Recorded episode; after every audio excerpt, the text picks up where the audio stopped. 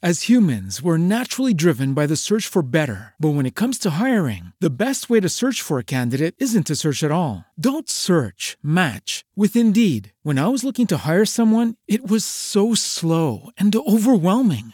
I wish I had used Indeed. If you need to hire, you need Indeed. Indeed is your matching and hiring platform with over 350 million global monthly visitors, according to Indeed data, and a matching engine that helps you find quality candidates fast. Ditch the busy work. Use Indeed for scheduling, screening, and messaging so you can connect with candidates faster. And Indeed doesn't just help you hire faster. 93% of employers agree Indeed delivers the highest quality matches compared to other job sites, according to a recent Indeed survey. And listeners of this show will get a $75 sponsored job credit to get your jobs more visibility at Indeed.com slash podcast. That's Indeed.com slash podcast. Terms and conditions apply.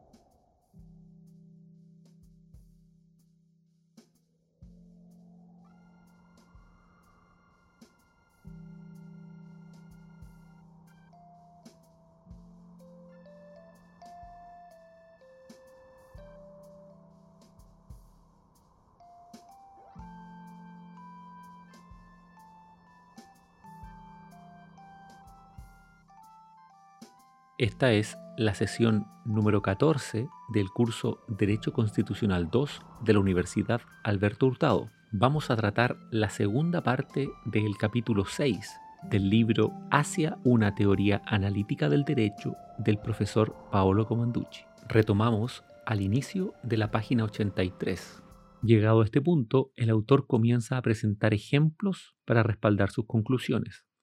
En primer lugar, hace referencia al aumento de las normas que son expresamente designadas como principios por el legislador en la Europa continental, básicamente desde la posguerra. Esto ha generado que los textos constitucionales contengan muchas disposiciones que usan la expresión principio y ha generado como efecto la llamada constitucionalización del derecho la constitucionalización del derecho es, es un cambio en el modo en que se concibe el ordenamiento jurídico.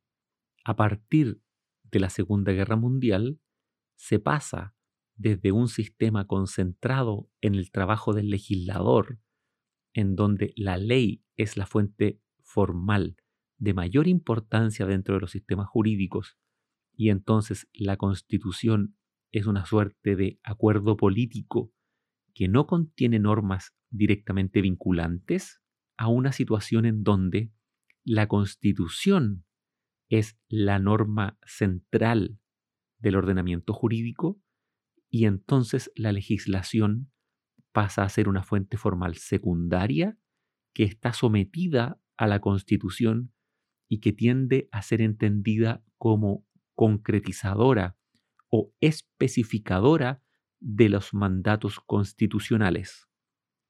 Esto genera, a juicio de Comanducci, que el modo en que se produce derecho cambia. Antes de la Segunda Guerra Mundial, los sistemas jurídicos eran típicamente sistemas dinámicos de producción de derecho. Es decir, el sistema, para asegurar la producción de nuevo derecho, configuraba básicamente normas de competencia que regulaban solo el órgano competente y el procedimiento para dictar normas. No se regulaba el contenido de las nuevas normas dictadas por las autoridades. En cambio, luego de la Segunda Guerra Mundial, los sistemas jurídicos integran lo que Comanducci denomina, siguiendo a Kelsen, son elementos estáticos de producción normativa, es decir, se integran límites de contenido en donde, para regular la producción de nuevas normas, los sistemas jurídicos ponen cortapisas y fijan ciertos contenidos que son ya sea obligatorios o ya sea prohibidos en el proceso de producción de nuevo derecho. Hagamos una pausa para poner un ejemplo. En un sistema dinámico no hay normas que limiten el contenido de las nuevas normas futuras. Entonces el sistema puede cambiar e incluso dar un giro de 180 grados. Por ejemplo, en un tiempo permitir la esclavitud y luego de pasado cierto tiempo prohibir la esclavitud. La cuestión de si la esclavitud está prohibida o permitida es un problema puramente legislativo. Hoy, en cambio, al existir catálogos de derechos fundamentales, sabemos que la libertad es un derecho y entonces sabemos que hay un límite de contenido que el legislador no puede transgredir y entonces al legislador se le está limitando en su tarea y no podría introducir una norma, por ejemplo, que permitiese la esclavitud. A esto hace referencia Comanducci cuando señala que los sistemas jurídicos actuales combinan elementos dinámicos y estos elementos estáticos que son límites de contenido. Cierro el paréntesis. Explicado el modo en que el autor entiende la constitucionalización, nos dice que a un sistema jurídico muy constitucionalizado, basta con adicionarle dos premisas para arribar a una conclusión de tipo durkiniana. Las premisas son básicamente que los principios fundamentales del ordenamiento jurídico configuran una moral objetiva y segundo, que la función de los principios en la interpretación del derecho es configurar un puente entre lo jurídico y lo moral.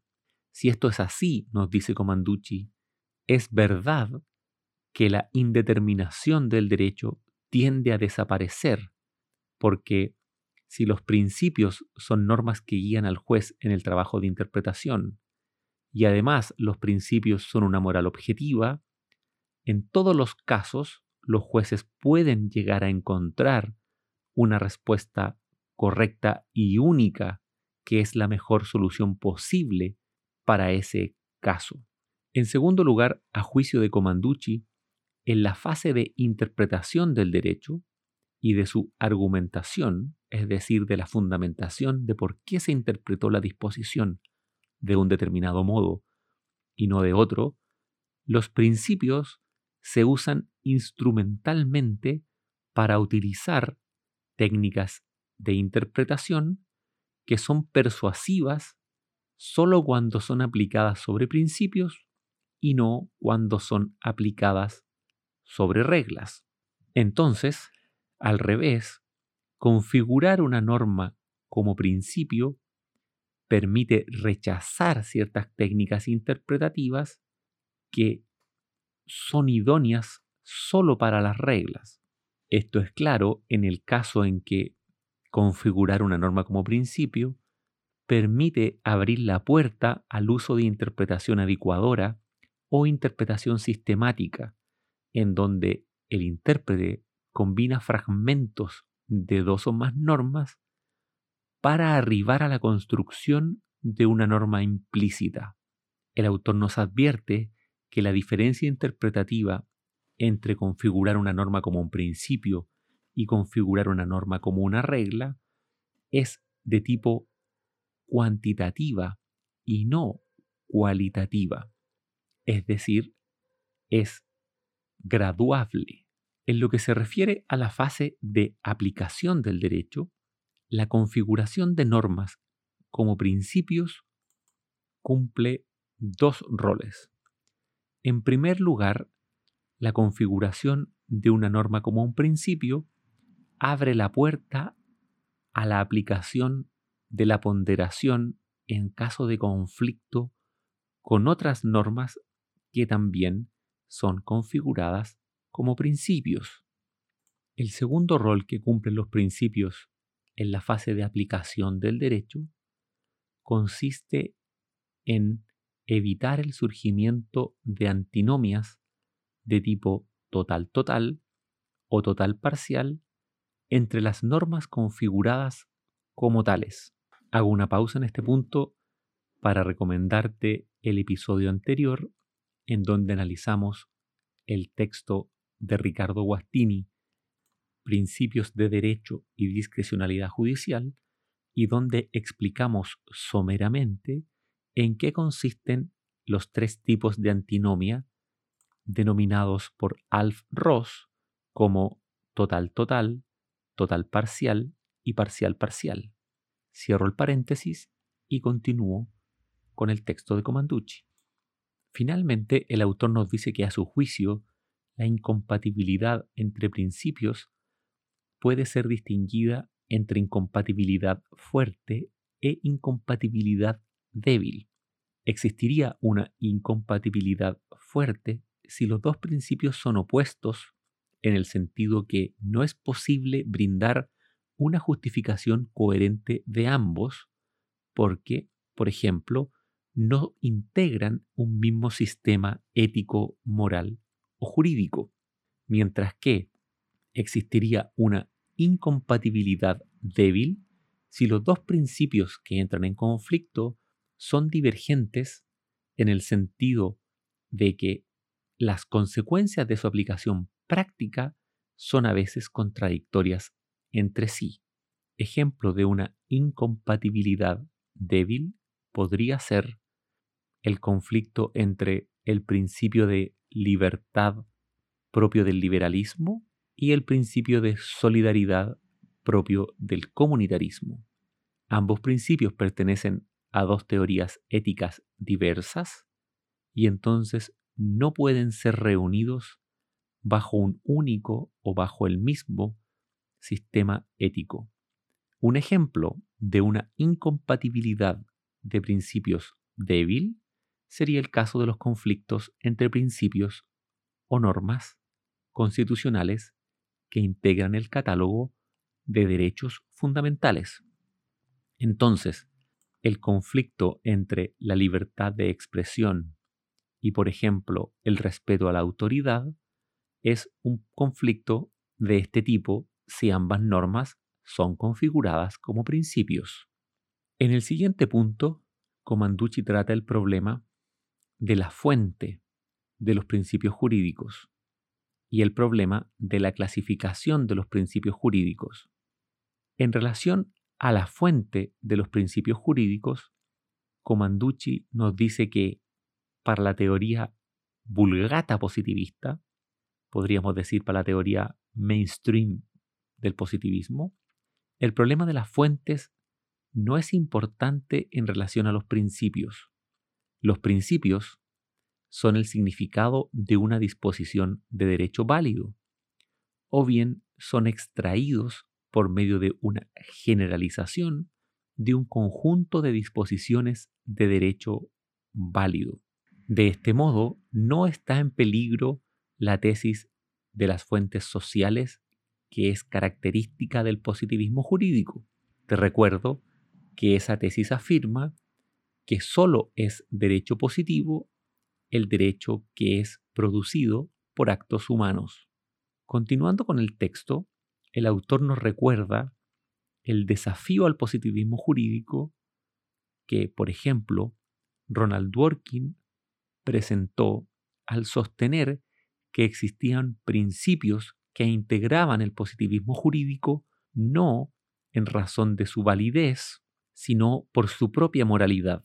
De acuerdo a esta crítica al positivismo jurídico, en primer lugar, el derecho se conecta con la moral porque los principios generan un puente entre estos dos mundos. En segundo lugar, el positivismo jurídico resulta ser una tesis insuficiente desde esta perspectiva porque no es capaz de dar cuenta de un importante fenómeno normativo, esto es, la existencia o el uso de principios jurídicos que carecen de sustento en disposiciones normativas de derecho válido, en términos más coloquiales, de principios implícitos no expresados en ninguna disposición que parecen ser parte de una moral objetiva. A juicio de Comanducci, siguiendo a Eugenio Buligin, la crítica de Ronald Dworkin no acierta en el blanco. Es una crítica incorrecta. La crítica es incorrecta porque a juicio de Comanducci, el positivismo jurídico metodológico, el buen positivismo jurídico, no la versión vulgata o mainstream del positivismo, defiende una tesis completamente diversa a la que Dworkin cree. A juicio de Comanducci, la única tesis que el positivismo metodológico defiende es aquella que afirma que la teoría jurídica debe estar desprovista de moral, y esto no dice nada en relación a si el sistema jurídico está conectado o no con la moral. Siguiendo a Kelsen, el positivismo metodológico postula una idea sobre la identificación del derecho. Identificar el derecho desde el punto de vista teórico es posible con independencia de usar criterios morales. Insisto, esto no dice nada ni niega nada en relación a qué pasa en los derechos o en los sistemas jurídicos estatales, qué pasa en el sistema jurídico chileno, en el argentino, en el francés. Es solo una tesis metodológica, una tesis dirigida al modo en que se debe hacer teoría del derecho, es decir, al modo en que se debe describir el funcionamiento del derecho. Nada más que eso. Entonces, dice Comanducci, no hay ningún problema en observar la práctica de los operadores del derecho y observar que muchas veces los jueces ordinarios o el Tribunal Constitucional usan o recurren a principios morales para resolver casos concretos.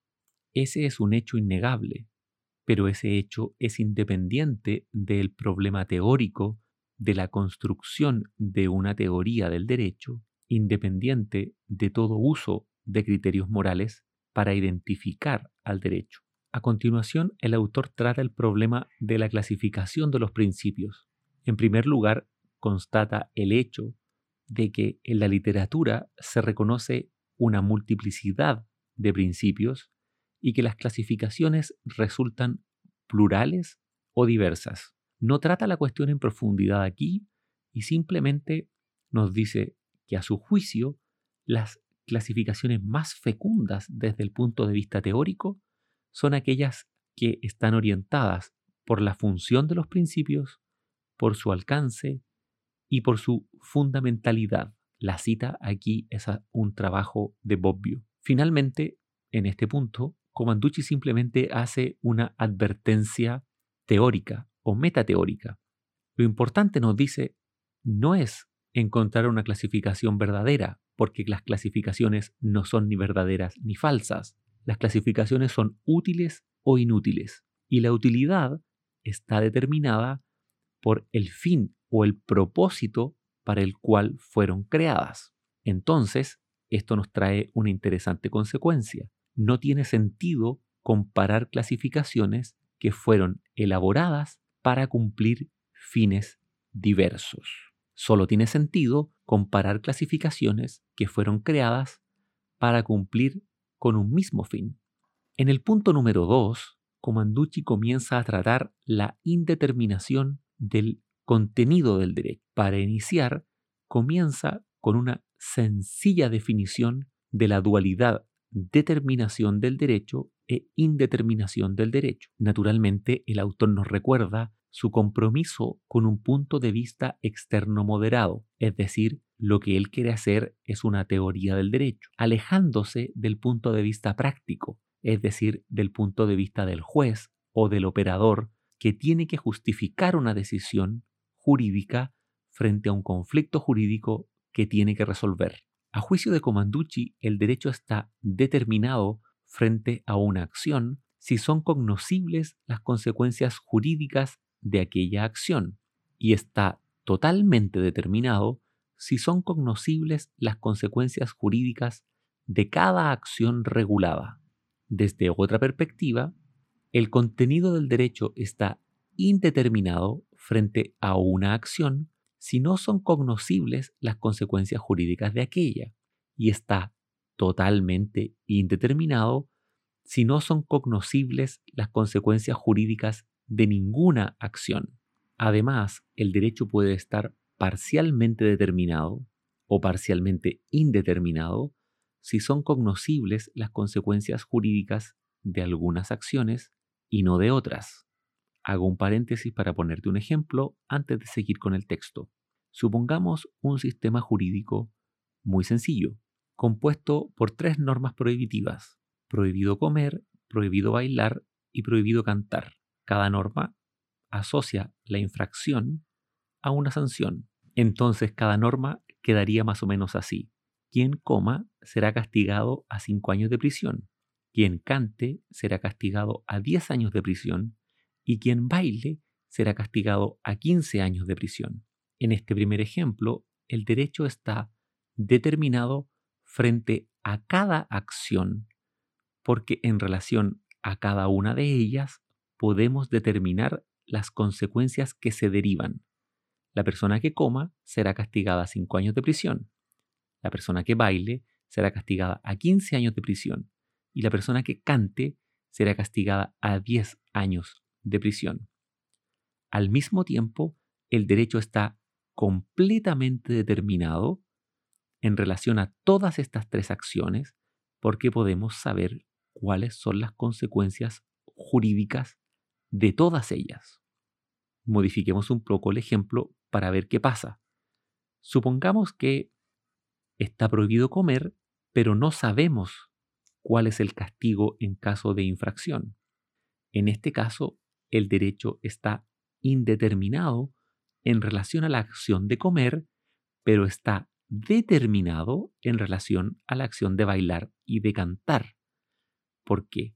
En primer lugar, no sabemos cuál es la sanción en caso de comer, pero sí sabemos cuál es la sanción en el caso de bailar y en el caso de cantar. En el caso de cantar son 10 años de prisión y en el caso de bailar son 15 años de prisión. En este segundo ejemplo, entonces, tenemos un derecho parcialmente determinado. Modifiquemos un poco más el ejemplo para conseguir un derecho totalmente indeterminado. Lo que tendríamos que hacer ahí es eliminar las consecuencias jurídicas de las tres acciones y simplemente decir, está prohibido comer, está prohibido bailar y está prohibido cantar sin nada más. De este modo, sabemos que las acciones están prohibidas, pero no sabemos cuáles son las consecuencias que se siguen si realizamos estas tres acciones. En este caso, el derecho está totalmente indeterminado. Continúo con el texto. Aquí Comanducci introduce una especificación conceptual. Nos dice la determinación o la indeterminación pueden ser medidas u observadas en dos momentos distintos. Antes de realizar las acciones, como una predicción de lo que ocurrirá si hago una acción en el futuro, o en un momento ex post, después de realizar la acción, para reconstruir cuáles son las consecuencias que se han derivado de mis acciones pasadas. La primera indeterminación o determinación es denominada ex ante y la segunda es denominada ex post. Lo interesante, nos dice Comanducci, es la determinación ex ante, es decir, nuestra capacidad de predecir cuáles serán las consecuencias jurídicas que se derivarán de nuestras acciones futuras para poder ajustar nuestro comportamiento conforme las pautas del derecho. El problema es que, en primer lugar, el derecho funciona como un sistema dinámico, es decir, a lo largo del tiempo va cambiando. Lo que está prohibido en el futuro puede estar permitido y viceversa. Este es el problema de Kelsen. El segundo problema está en el lenguaje que usa el derecho, ya que las disposiciones normativas usan lenguaje natural, lenguaje cotidiano, y que este lenguaje padece de textura abierta, es decir, no puede anticiparse a todos los casos nuevos posibles. Este es el problema de Hart. El lenguaje jurídico siempre deja un margen de discrecionalidad a los jueces para resolver los casos.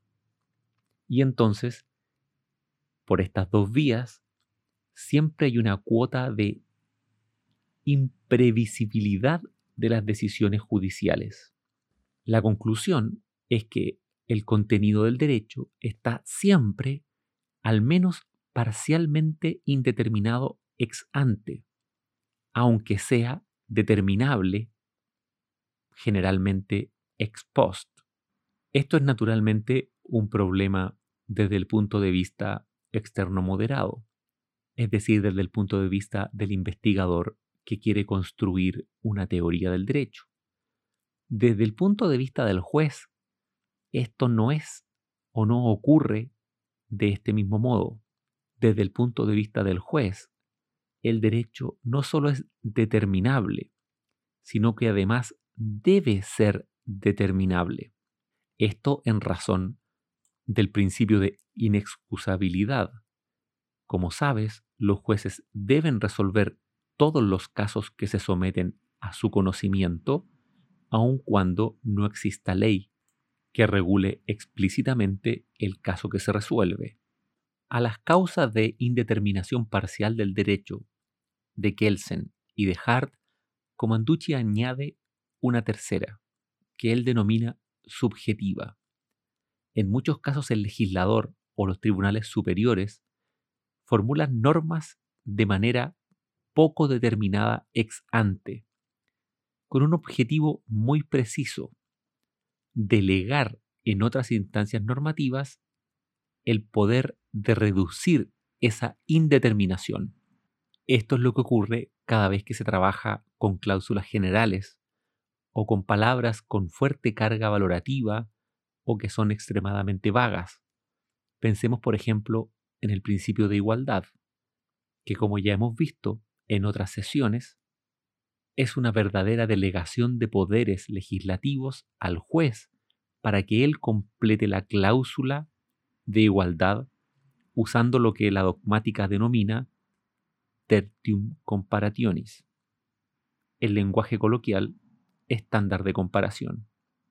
En el punto 3, Comanducci trata el vínculo entre los principios jurídicos y la indeterminación del derecho, preguntándose de qué manera configurar normas como principios afecta la indeterminación del sistema jurídico. Desde el punto de vista de Dworkin, el derecho está formado por reglas y por principios fundamentales que tienen fuente en una moral objetiva. Esto implica que tendencialmente el derecho puede llegar a estar totalmente determinado. A juicio de Comanducci, la posición de Dworkin no distingue entre determinación e indeterminación ex ante y ex post, ni entre el problema de la cognoscitibilidad de las consecuencias jurídicas de las acciones y el problema de la justificación de las decisiones judiciales.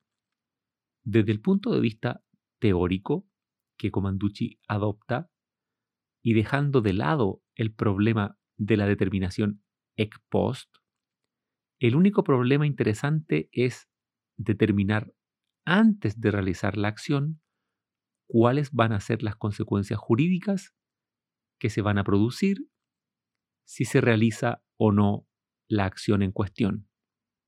A juicio de Comanducci, la respuesta de Dworkin es completamente inaceptable. La indeterminación del derecho no se puede reducir con la introducción de principios. Al revés, más bien tiende a aumentar. A juicio de Comanducci, la indeterminación del derecho podría disminuir si se diesen dos condiciones.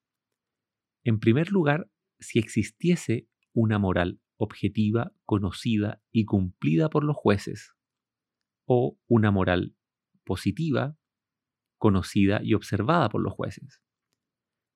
En este punto hay una distinción. La moral objetiva, conocida y cumplida por los jueces es una moral crítica, un conjunto de principios morales universales y válidos en todo tiempo y lugar. La segunda hipótesis es una moral positiva, es decir, una moral como conjunto de principios a los cuales adhiere la mayoría de los miembros de una comunidad en un momento determinado, en un lugar determinado. La segunda condición que Comanducci nos pone para que la indeterminación del derecho resulte reducida es que los jueces observasen siempre las directivas que Dworkin o Alexi imponen para integrar el derecho con la moral, de tal manera de que el razonamiento judicial sea muy estable y muy homogéneo. Bajo esas dos condiciones, nos dice Comanducci, la promulgación de principios por parte de la autoridad normativa, es decir, del legislador, permitiría reducir la indeterminación ex ante del derecho. Pero ya que estas condiciones no se dan, no es posible sostener que los principios jurídicos vengan a resolver el problema de la indeterminación. Entonces Comanducci descarta la posición de Dworkin por razones puramente fácticas o empíricas. En primer lugar, aunque existiese una moral objetiva o una moral crítica, ella no es conocida ni es compartida por todos los jueces. En segundo lugar, no hay una moral positiva compartida y homogénea. En tercer lugar, los jueces no son coherentes en sus propias decisiones a lo largo del tiempo y no construyen un sistema consistente entre el derecho y la moral, sino que el sistema es variable o heterogéneo. Y en cuarto lugar, los jueces no siempre deciden racionalmente los casos que resuelven. Estas son las condiciones reales de funcionamiento del trabajo jurídico, y estas condiciones reales de funcionamiento le permiten a Comanducci descartar la posición dorquiniana. Entonces, Comanducci nos dice que la configuración de las normas como principios puede ayudar a los jueces a justificar ex post sus propias decisiones. Es decir, cuando el juez ya sabe a quién le va a dar la razón, al demandante o al demandado, el juez busca un principio para fundar esa decisión que ya tomó. A juicio de Comanducci, esto genera más indeterminación ex ante en el derecho, la indeterminación que afecta a los ciudadanos, por tres razones. En primer lugar, porque la configuración de los principios es de mayor vaguedad que la configuración de las reglas. Entonces, esto impide que podamos determinar el derecho ex ante. En segundo lugar, configurar normas como principios dentro de una comunidad en donde no hay una moral común, una moral positiva, aumenta la discrecionalidad de los jueces porque ellos pueden decidir los casos haciendo referencia a sus propias creencias morales subjetivas. Esto también genera que aumente la indeterminación ex ante de los ciudadanos. A los ciudadanos les resulta más difícil saber cómo van a resolver los jueces, porque los jueces tienen el poder de decidir conforme a sus propias convicciones y tomar un principio, cualquiera del derecho, para fundar sus decisiones. En tercer lugar, la configuración de normas como principios aumenta la discrecionalidad porque la ponderación de principios siempre es caso por caso.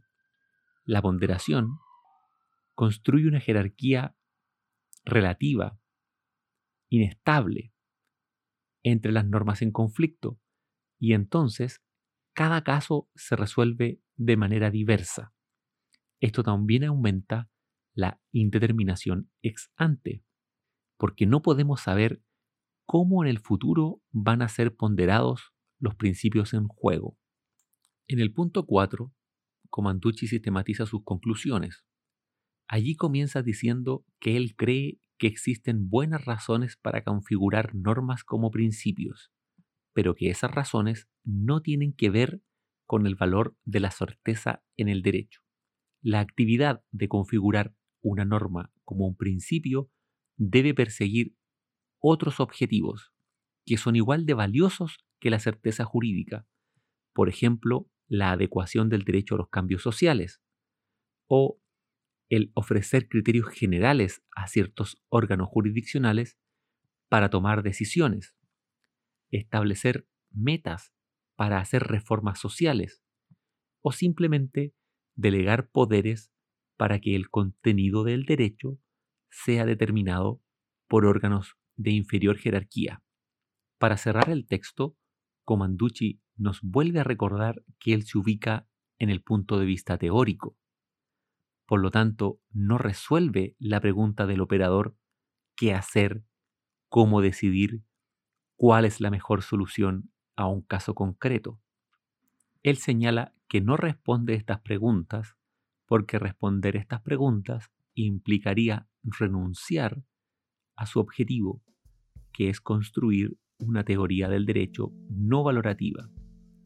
Y entonces nos dice que, renunciando a este objetivo, se puede garantizar este propósito teórico, mientras que las teorías del derecho que ofrecen soluciones prácticas y que intentan darle insumos al juez para resolver mejor los casos que se le presentan, lo que terminan haciendo es una cosa diversa a una teoría del derecho.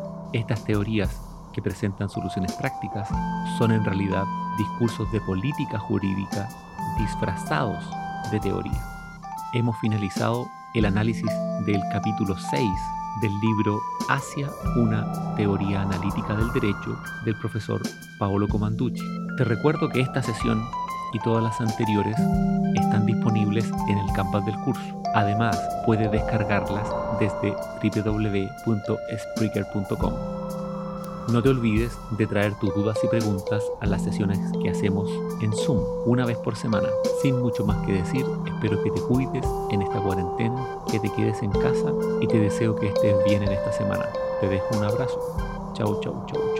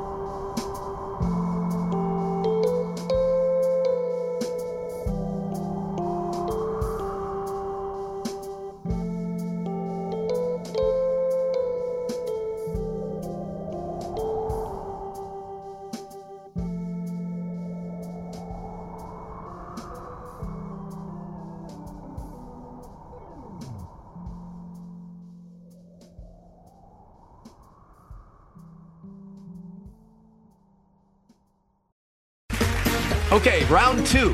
Name something that's not boring. A laundry? Ooh, a book club. Computer solitaire, huh? Ah, sorry, we were looking for Chumba Casino. That's right. ChumbaCasino.com has over 100 casino style games. Join today and play for free for your chance to redeem some serious prizes. ChumbaCasino.com. No purchase necessary. Full prohibited by law. 18 plus terms and conditions apply. See website for details.